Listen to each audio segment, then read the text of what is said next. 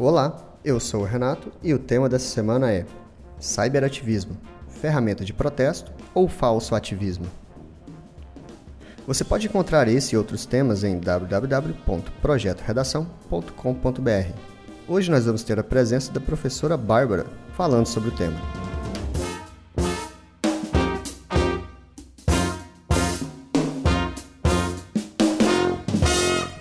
Então vamos nessa.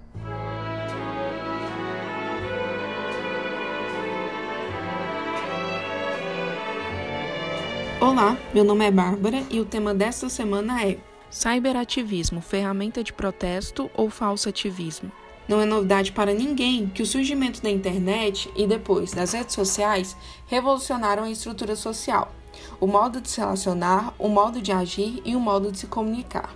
No entanto, é inegável que a internet e as redes sociais mudaram também o modo de se protestar. Foi pensando nessa nova maneira de protesto que se criou o termo cyberativismo. O texto 1 da coletânea traz a definição desse termo.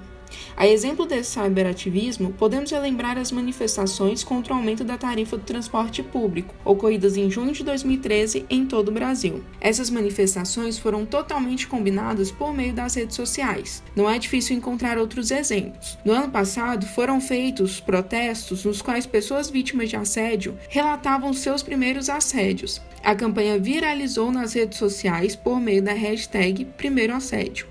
Podemos relembrar também outras hashtags, como meu amigo secreto e será que é racismo?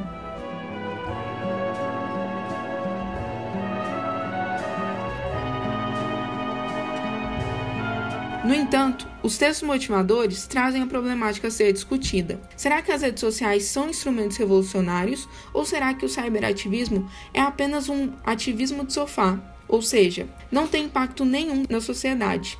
O texto 2 fala sobre os ganhos com o cyberativismo. No entanto, a charge do texto 3 faz uma severa crítica quanto aos ativistas de sofá. O último texto nos leva a refletir até que ponto as redes sociais nos proporcionam um diálogo ou até que ponto elas nos proporcionam um monólogo no qual a única verdade que aceitamos é a nossa própria. Vamos pensar sobre isso? Marx disse que a religião é o ópio do povo.